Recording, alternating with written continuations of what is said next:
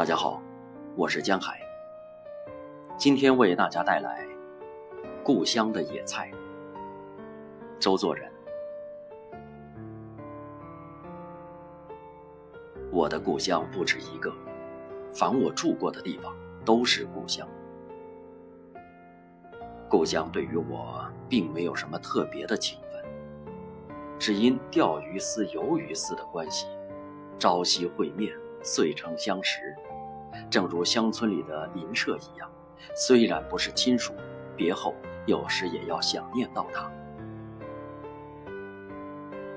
我在浙东住过十几年，南京、东京都住过六年，这都是我的故乡。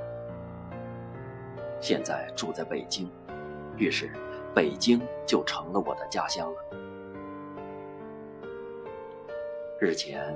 我的妻往西单市场买菜回来，说起有荠菜在那里卖着，我便想起浙东的事来。荠菜是浙东人春天常吃的野菜，乡间不必说，就是城里只要有后园的人家，都可以随时采食。妇女小儿各拿一把剪刀、一只苗篮，蹲在地上搜寻，是一种有趣味的游戏的工作。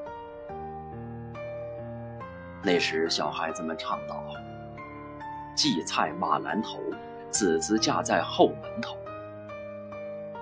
后来，马兰头有乡人拿来进城售卖了，但荠菜还是一种野菜，须得自家去采。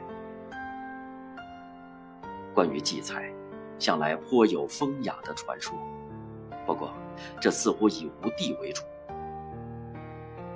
西湖游览志云。三月三日，男女皆戴荠菜花。谚云：“三春带养花，桃李休繁华。”顾路的《清家路》上一说，荠菜花俗称野菜花，因谚有“三月三，蚂蚁上灶山”之语。